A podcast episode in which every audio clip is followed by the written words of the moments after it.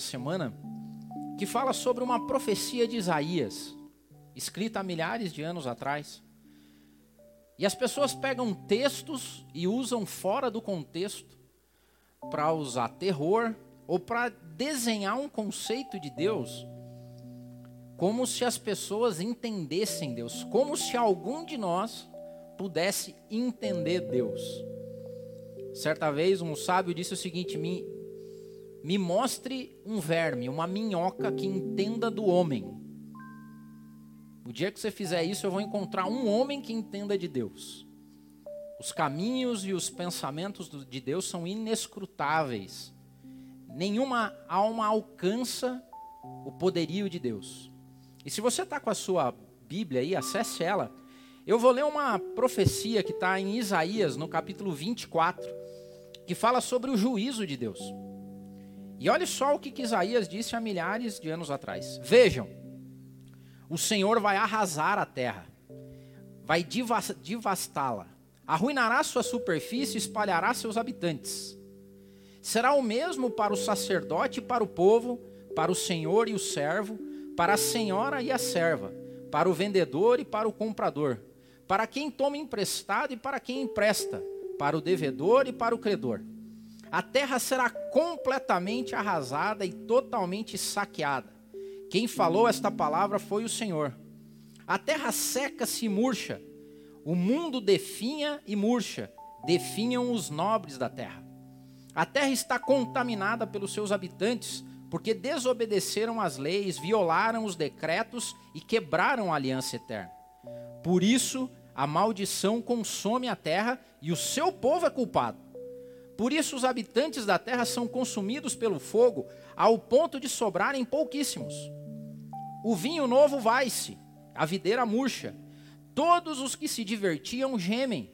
O som festivo dos tamborins foi silenciado. O barulho daqueles que se alegram parou. A harpa cheia de júbilo está muda. Já não bebem vinho entoando canções. A bebida fermentada é amarga para os que a bebem. A cidade vã está em ruínas. A entrada de cada casa está fechada. Nas ruas clamam por vinho. Toda a alegria chegou ao fim e toda a celebração foi eliminada da terra. Tem gente que usa essa profecia e coloca assim, viu, está acontecendo isso agora. Ande por Curitiba. A galera não consegue nem mais tomar a breja de todo dia. Não tem mais balada, não tem som festivo, não tem nada. Tudo parou e isso é juízo de Deus. Um texto fora do contexto, por quê? Porque os capítulos que se seguem falam que em cima desse juízo de Deus viria resgate e salvação. As pessoas que não enxergam Deus na sua soberania toda, na cosmovisão de que Deus tem um plano e que 2020 é um ponto de areia, é um grão de areia diante do plano eterno de Deus, aí ficam com medo, porque tecem um Deus justo que porque eu estava na balada, porque eu fiz isso, Deus está vindo com uma praga, jogou coronavírus no mundo e todo mundo vai acabar. Pois os capítulos que se seguem, 25, 26 e 27 de Isaías, falam do resgate e da salvação de Deus. Deus não olha o tempo como nós olhamos. E olha só o que diz Isaías 25, 1, um versículo depois que termina o 24. Senhor, tu és o meu Deus eu te exaltarei e louvarei o teu nome, pois com grande perfeição tem feito maravilhas. E olha como é que termina o versículo: coisas há muito planejadas. Nada no que acontece na nossa vida, nada no que acontece do mundo, está fora da soberania divina. E o que, que isso causa na gente? Paz que excede todo o entendimento. Porque em momentos de aflição, nós não olhamos o tempo como 2020, como março, como abril. Nós olhamos um plano de redenção da terra. 25, 6 e 7, Deus diz que vai chegar o dia que a alegria vai retornar e vai ter uma vitória final. 25 fala que num dia Deus nos preparará um farto banquete para todos os povos, com um banquete com o melhor vinho que pode existir. 25:8 diz que vai, vai chegar o tempo onde Deus vai destruir a morte para sempre. O Senhor, o Senhor soberano enxugará as lágrimas de todo o rosto, retirará de toda a terra a zombaria do seu povo. Isso está em consonância com Apocalipse 21 e 4, onde Deus diz assim: Ele enxugará dos nossos olhos toda a lágrima. Não haverá mais morte, nem tristeza, nem choro, nem dor, porque a antiga ordem já passou. O nosso Deus trata a terra na palma das mãos dele. A terra é estrado dos pés do nosso Deus. E teve gente que usou Isaías 26, 20 essa semana para dizer o seguinte: Vá, meu povo, entre nos seus quartos, tranque as portas, esconda-se por um momento, tipo nós em quarentena, e ele termina assim: até que tenha passado a ira do Senhor. Isso é o profeta dizendo. Olha a resposta de Deus no capítulo seguinte, 27 conhecido como a canção da vinha, a poesia da vinha. Deus diz o seguinte: naquele dia cantem sobre a vinha. E Deus diz o seguinte, o seguinte: Eu sou o Senhor, o seu vigia. Eu rego constantemente a vinha. Eu a protejo de dia e de noite, para proteger que lhe façam dano. Olha o que Deus responde: Não estou irado. Eu não estou irado. Por quê? Porque se os espinheiros e roseiras bravas se enfrentassem, eu marcharia e colocaria fogo em tudo. O que Deus está dizendo aqui para a gente, tem gente que diminui Deus, que acha que é um Deus que fica de biquinho, que ficou bravo, e ficou irado e vai mandar o coronavírus. Pessoas de pouca fé que não entendem que Deus controla o mundo Aleluia. todo. Que toda raça, tribo e nação, desde que o homem não era homem, o mundo estava sob controle divino. Não há nada que aconteça nesse mundo que não esteja diante da poderosa mão de Deus. E ele termina assim, ó. Ele termina dizendo o seguinte: se vocês querem, busquem refúgio em mim. Que façam as pazes comigo. Nós vivemos num mundo hoje que precisa fazer as pazes com Deus. E não é por causa da ira de Deus, é porque esse mundo se afastou e não entende que Deus tem o controle de tudo. Que Deus é Deus, André. Que independente do que aconteça, Deus é Deus. E não a mente humana que entenda a grandiosidade e a soberania de Deus. O que eu quero dizer para você é não enxergue a sua vida como março e abril de 2020. A nossa vida aqui é pequena diante da eternidade. Nós rendemos glórias a Deus sabendo que Ele é Deus. Sabe o que a gente tem que fazer? Seguir o conselho da Bíblia. Aquietem-se e saibam que eu sou Deus.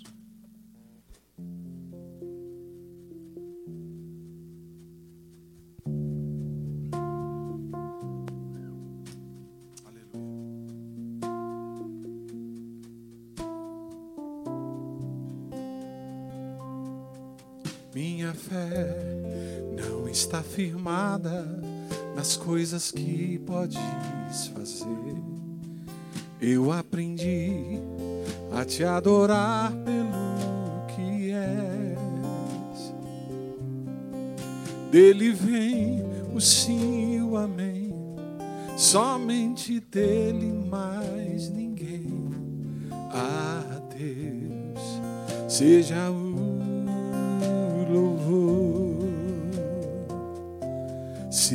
Deus fizer, Ele é Deus. Se não fizer, Ele é Deus. Se a porta abrir, Ele é Deus. Mas se fechar, continua sendo Deus. Se a doença vier, Ele é Deus. Se curado eu for, Ele é Deus. Se tudo der certo, Ele é Deus mas se não der, continua sendo Deus. Minha fé não está firmada nas coisas que podes fazer. Eu aprendi a te adorar pelo que és. Dele vem o sim e o amém somente dele mais ninguém. A Deus seja louvor. fizer. Ele é Deus se não fizer. Ele é Deus se a porta abrir. Ele é Deus, mas se fechar, continua sendo Deus. Se a doença vier, Ele é Deus. Se curado eu for, Ele é Deus. Se tudo der certo, Ele é Deus. Mas se não der, continua sendo Deus. Não o adoro pelo que Ele faz, eu o adoro pelo que Ele que houver, sempre será Deus.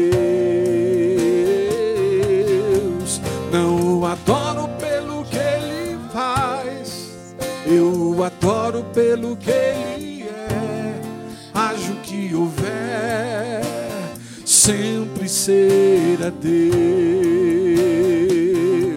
Se Deus fizer, Ele é Deus. Se não Glória fizer, Ele é Deus. Se a porta abrir, Ele é Deus. Aí na sua casa você fechar, pode glorificar a Deus Continua também. sendo Deus. Faça desse momento um momento de adoração. Chame os seus Ele é filhos. Deus. Se curado eu for, Não Ele perca é tempo de Deus. adorar a Deus. Se tudo der certo, Ele é Deus. Mas se não der, continua sendo Deus.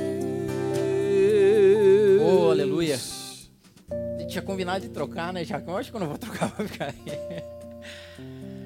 Gente, que bom estar aqui com vocês. Você sabe que a gente está testemunhando a história. Isso aqui que está acontecendo conosco aqui numa igreja vazia e vocês na casa de vocês, isso é histórico. Eu não lembro, eu tenho 45, não lembro disso nunca ter acontecido. De igrejas fecharem. De pessoas terem que ficar nas suas casas em quarentena. E você sabe que a pior situação que pode existir para uma pessoa é quando ela é tolhida da escolha, quando ela é tolhida de decidir se ela faz ou não faz alguma coisa. E a gente está sendo forçado a fazer. E esse talvez seja o grande problema disso tudo. A gente está vivendo a história, testemunhando ela. Igrejas vazias. E você sabe que para mim o que mais me toca é o que Deus quer ensinar para mim com isso. Porque nós, seres humanos, temos um triste costume de querer olhar as coisas pela perspectiva dos outros, já reparou? A maior parte das pessoas é não, é porque o mundo, é porque as pessoas, é porque os políticos, é porque. Mas essa semana eu me peguei tentando entender o que Deus quer nos ensinar a nós, a igreja. O que, que isso, dentro dessa soberania divina, quer dizer? E eu me deparei com um desafio feito a nós por Deus. E o desafio é: vocês conseguem ser igreja sem templos? Vocês conseguem ser igreja com uma igreja vazia? E voltando no texto que eu falei sobre Isaías 24, 25, tem um, tem uma, um fato crucial naquela profecia entre o juízo de Deus e o resgate, a salvação de Deus. E o fato crucial é Jesus Cristo. Jesus Cristo surge como a tábua de salvação do mundo, quando a redenção do mundo, Jesus Cristo. E quando a gente volta à igreja original, a igreja original era uma igreja vazia de templos. Nossos irmãos, os primeiros, não tinham o que nós temos hoje. E essa era a igreja verdadeira. Essa é a igreja com I maiúsculo formada por Jesus. Ao longo do tempo nós perdemos isso. Os nossos irmãos eram acostumados a se reunir em catacumbas, em locais de solo arenoso ao redor das cidades, onde eles podiam entrar, se esconder, para que não fossem achados, capturados e mortos. As pessoas se comunicavam de forma que eles entendessem quem eram os cristãos mais pelas atitudes que eles tinham no dia a dia, se reunindo, dividindo as coisas, ajudando uns aos outros, do que definitivamente indo a um templo. A história evoluiu E quando Constantino toma conta da igreja, e a igreja se vincula ao Estado, as basílicas, as primeiras que eram teatros feitos para discussões, encontros políticos, dali surgem os primeiros templos. Igrejas feitas por mãos humanas, prédios de tijolo, que surgem e ali o povo começa a se encontrar. E você sabe que a ideia do templo sempre foi de ter um lugar exclusivo para que atos sagrados acontecessem. Atos sagrados são feitos em templos. E você sabe o que eu acho que Deus está nos ensinando? Definitivamente. Definitivamente. A nossa vida não pode ser consagrada dentro de quatro paredes. O que nós estamos vivendo hoje nos ensina de uma vez por todas que Deus não habita em templos feitos por mãos humanas. Esse foi o castigo de Estevão que quando foi levado ao sinédrio, foi dito que ele falava coisas contra o templo. Andava na rua e dizendo: Esse templo vai ser destruído porque Jesus havia dito isso. E esse foi um dos, uma, uma das provas do castigo, porque acusação contra Estevão, ele fala mal do nosso local sagrado, ele fala mal do nosso templo, ele fala mal da nossa igreja. E quando Estevão toma a palavra, e eu te aconselho a ler, Atos, o discurso de Estevão. Estevão vem falando uma analogia de toda a relação de Deus com o povo hebreu. Esse povo instalado lá em Isaías 24, 25 e 26, e antes de ser morto, o que Estevão diz aos seus acusadores, aos seus assassinos, vocês sabem que o nosso Deus, esse que livrou o povo, esse que foi com Abraão, esse que foi com Noé, esse Deus não habita mais em templos feitos por mãos humanas. Essa semana foi uma semana crítica porque como eu ouvi o pronome meu, minha. Não, porque a minha igreja. Porque eu não fecho a minha igreja. Porque a nossa igreja pensa diferente, porque a nossa igreja, porque a igreja de fulano, a igreja de Beltrano, os templos definitivamente foram a marca de que nós terceirizamos e transferimos a nossa fé para alguém, e que dividimos a nossa vida em santo e profano. Que domingo, ou que nos eventos que nós temos, nós conseguimos ser cristãos, mas quando a gente sai da porta para fora, a gente não resiste o desafio de Deus a nós é se nós não conseguimos ser igreja sem templos, nós estamos maus diante de Deus. Se a prova da nossa fé são auditórios lotados de pessoas, nós estamos maus. Porque a palavra de Deus diz que nós devemos ser sal dessa terra e luz do mundo de uma vez por todas, Deus está nos, no, nos testando. E olha só o que diz a profecia lá de 24, se você gosta de profecia do Antigo Testamento. Isaías 24 diz o seguinte: quando eu arrasar a terra, vai ser o mesmo para o sacerdote e para o povo. É por isso que instituições vão falir.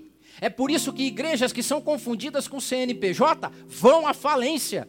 Porque assim como não tem caixa nas empresas, não tem arrecadação de dízimo e oferta e a instituição vai abaixo.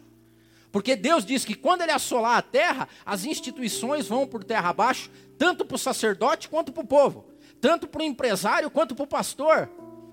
Porque Deus não é um Deus de instituição. Igreja não é um prédio. E aqui nós temos que mudar definitivamente o jeito que a gente fala as coisas. A igreja não é a casa de Deus. Deus está nos ensinando, parem de dizer, nós vamos hoje à casa de Deus.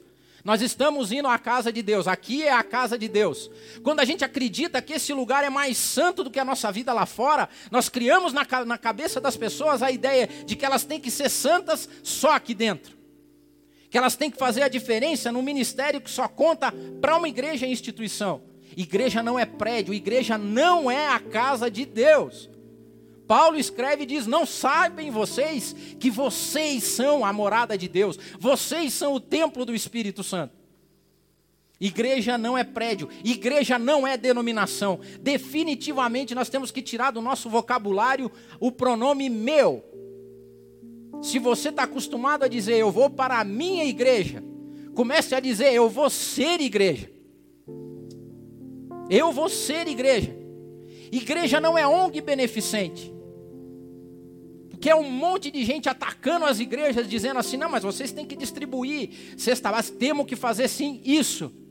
Mas a palavra de Deus fala assim: cuidado por aqueles que só trabalham e levam o corpo de vocês. Tenham cuidado com aqueles que podem destruir a alma de vocês. Antes de sermos igreja, antes de sermos ONG beneficente e entregar comida, nós temos que dizer para esse povo que se ele não se arrepender, a redenção de Deus passa largo, que Jesus é o caminho, a vida e a esperança de redenção para a sua alma que mesmo vivendo uma vida difícil, não estamos nos eximindo do cuidado às pessoas. Mas Jesus mesmo disse isso. Quando a mulher unge Jesus com um unguento, quando distribui um vaso de nardo puro sobre Jesus, o que as pessoas disseram foi assim: hum, vai gastar tudo isso, podia dar para os pobres. O que Jesus disse foi: vocês vão ter sempre pobre entre vocês. O que ela fez foi para mim. A igreja, antes de ONG, antes de beneficência, nós temos que adorar um Deus verdadeiro, o Criador do céu e da terra, que tem um plano de redenção dessa humanidade. Que pobres vão herdar a vida eterna em Jesus Cristo. Igreja não é instituição, igreja não é escola. Para que pais acreditem que a educação cristã dos seus filhos é feita num domingo numa escola dominical. Não é. Os judeus viviam uma vida tão santa, seguindo os preceitos de Deus em alguns momentos, que o que Deus dizia era: quando seus filhos perguntarem por que, que vocês fazem algumas coisas, esse é o momento de você levar adiante. A tradição oral e o estilo de vida do povo hebreu era o que ensinava os filhos. Igreja não é escola. Nós estamos confundindo com tudo isso. O mais atordoador de todos, igreja não é clube. Se a tua relação social depende de igreja, se as únicas relações sociais que você tem é na igreja, você transformou a igreja num clube aonde você passa tempo, aonde você consegue viver só nos eventos feitos pelas igre pela igreja. Vive num mundo fechado, enquanto lá fora as pessoas nos olham de uma maneira excludente. Porque você vive só no meio dos seus. Que beleza você ter teus amigos, mas você tem que espalhar a graça. Igreja não é clube. E por último, igreja não tem dono. Na verdade, tem um só, e não é você, e não sou eu. Essa igreja com I maiúsculo foi comprada a preço de sangue na cruz do Calvário. Jesus Cristo morreu na cruz do Calvário. E não e, e ele comprou uma igreja com I maiúsculo na cruz do Calvário. E não há governo humano que tome essa igreja. Não há, igreja, não há governo humano que feche essa igreja. Não há governo humano que tenha poder contra essa igreja. As portas do inferno não prevalecem contra uma igreja santa, remida, que não habita em templos. O resumo da ópera é que nós chegamos aqui, em março de 2020, com uma igreja vazia. E eu vou dizer por que, que a gente está com uma igreja vazia. A gente está com uma igreja vazia de eventos vazia de pessoas, vazia de instituição, vazia de ofertas e dízimos, vazia de hierarquias e cargos, vazia de prédios e, acima de tudo, vazia de poder humano, porque Deus assola o poder dos homens. Qual que é o nosso desafio nesse tempo? Ser vazio de eventos, mas cheio de empatia e amor com as pessoas que estão do seu lado. A partir de hoje, a sua igreja são as pessoas que estão do seu lado teu pai, tua mãe, teu filho, teu vizinho, tua vizinha. Que beleza se a igreja se levantar nesse tempo de dificuldade e ser a taba, a fonte. Não se desespere. Deus está te levantando nesse momento para ser ajuda para os outros. Seja curado nesse momento pelo poder que há no sangue de Jesus. Toda depressão, toda angústia vai embora nesse momento, porque você vai ser levantado para consolar, para ajudar os que estão desesperados. Você vai orar pelos vizinhos, você vai ser a diferença agora. Nós vivemos uma, uma igreja vazia de pessoas, mas cheia do Espírito Santo. Mais do que nunca nós temos que pedir o Espírito Santo na nossa vida. Mais do que nunca você tem que ser cheio do Espírito Santo na tua casa. Uma igreja vazia de instituição, mas cheia de comunhão. Igrejas vão falir. Igrejas e instituições vão falir. CNPJs vão começar a dever. Mas é nessa hora, sabe o que, que acontece? Que vem a comunhão e a generosidade. Nós vamos ter dificuldade para coletar dízimos e ofertas. A propósito, tem aí um, um, um, símbolo, um link do PicPay, se você quiser contribuir. Se você quiser mandar suas ofertas, tem link, entre nas nossas mídias sociais. Nós vamos ter baixa na arrecadação. E eu digo para você, nesse momento, se preocupe com a sua família. Nós vamos ter dificuldade, mas se preocupe com aqueles que vão falir. O emprego vai faltar. E eu digo para você: se você está acostumado a pagar alguém, e esse era o dinheiro do dízimo, não dê o dízimo, pague a pessoa. Se o dinheiro da tua oferta sustentar a diarista da sua casa, continue pagando a sua diarista porque isso aqui pode acabar. Essa instituição CNPJ pode falir, mas a igreja de Jesus Cristo jamais vai falir. Deus assola a terra, mas ele deixa o seu espírito. Nesse momento não tem hierarquia e cargo. Não existe pastor, presbítero, apóstolo, seja o que for. Esse é um momento onde Deus chama pessoas vocacionadas. Vocacionadas como você, que Deus te deu o dom da enfermagem, da medicina. Os bombeiros, os policiais, sejam abençoados pelo nome de Jesus. Nós oramos para que o sangue de Jesus cubra vocês, que nenhuma praga chegue até vocês. Porque enquanto nós estamos no conforto dos nossos lares, os nossos irmãos estão enfrentando isso. Sejam e recebam o poder de Deus sobre a vida de vocês. Esse é um momento onde a hierarquia cai, onde não existem pastores, onde um pastor vale muito menos do que uma enfermeira, que estão com a cara cortada de tanto usar máscara, que dormem, dobram turnos. Vocês, saibam que vocês são a igreja com I maiúsculo. Saiba que vocês são os enviados de Deus. E Deus não há trabalho em vão para Ele. Algum dia vai haver pagamento para tudo isso, porque o nosso Deus é um Deus justo. Assim como vai haver pagamento para você que vai no supermercado, lota o seu carrinho, acaba com os estoques de álcool e de comida sem saber que tem gente que precisa. Você que tem dinheiro que consegue ir para o supermercado e comprar três meses de comida enquanto aqueles que estão perdendo o emprego não têm dinheiro para comprar a bolacha para o filho. Deus é juízo. Algum dia Deus vai tomar isso tudo à conta. É um período de igrejas vazias de prédios, mas cheias de templos vivos. Templos vivos. Você é templo vivo do Espírito Santo. E eu quero dizer isso porque esse ensinamento é de Deus para nós. A Bíblia diz que Deus faz prova para os filhos a quem Ele ama. Nós temos que parar de orar, olhar para fora e começar a olhar naquilo que Deus quer falar para nós como igreja. Deus está nos ensinando, Deus está tratando conosco, e que eu espero que todos os líderes eclesiásticos, todas as pessoas que se dizem cristãos na face dessa terra, se levantem de uma vez por todas e entendam que as nossas igrejas têm que ficar vazias. Que nós temos que fazer o cristianismo funcionar fora dos templos. Nós temos que ser a diferença no meio do caos. Nós temos que ser a fonte de segurança no meio da insegurança. Nós temos que ser a esperança no meio da desesperança. Nós temos que ser a graça no meio da desgraça. E que Deus te capacite, te dê muita unção eu quero terminar com uma profecia do Novo Testamento, dita por Jesus e não por Isaías. E definitivamente eu acredito que eu estou vivendo esse tempo. Jesus diz o seguinte em João 4: dizendo a uma mulher, ele disse o seguinte: creia em mim, mulher, está próxima a hora, e pode ser a partir dessa, dessa calamidade que nós estamos vivendo. Pode ser que em março de 2020, abril, se cumpra uma promessa de Jesus Cristo dizendo assim: está próxima a hora e a hora talvez seja agora, em que vocês não adorarão mais ao Pai em igrejas que vocês não adorarão mais ao Pai em auditórios lotados, que vocês não adorarão mais ao Pai em templos construídos por mãos humanas, que vocês não adorarão ao Pai nesse monte, nem no templo. Mas está chegando a hora, e a hora já chegou, em que os verdadeiros adoradores adorarão ao Pai em espírito e em verdade. E são esses adoradores que o Pai procura.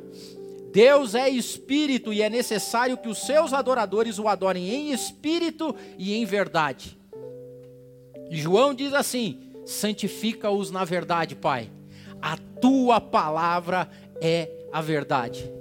Cristãos do mundo inteiro são salvos pelo Jesus Cristo na cruz do Calvário e seguem o único dono da igreja, o único que tem autoridade para chamar a igreja dele. Jesus Cristo que entregou a vida na cruz do Calvário. E a palavra dele, que é a verdade para nós. O resumo é que Deus não pode ser embalado em março de 2020. Deus não pode ser isso para nós. Deus tem que ser o nosso universo. Todo ele. Em todo tempo. Em todas as nações. Entenda. Deus está com você. E Deus está nos ensinando. E eu não tenho dúvida nenhuma que depois de tudo isso, nós vamos sair uma igreja diferente, mais vazia de nós e cheia de Deus.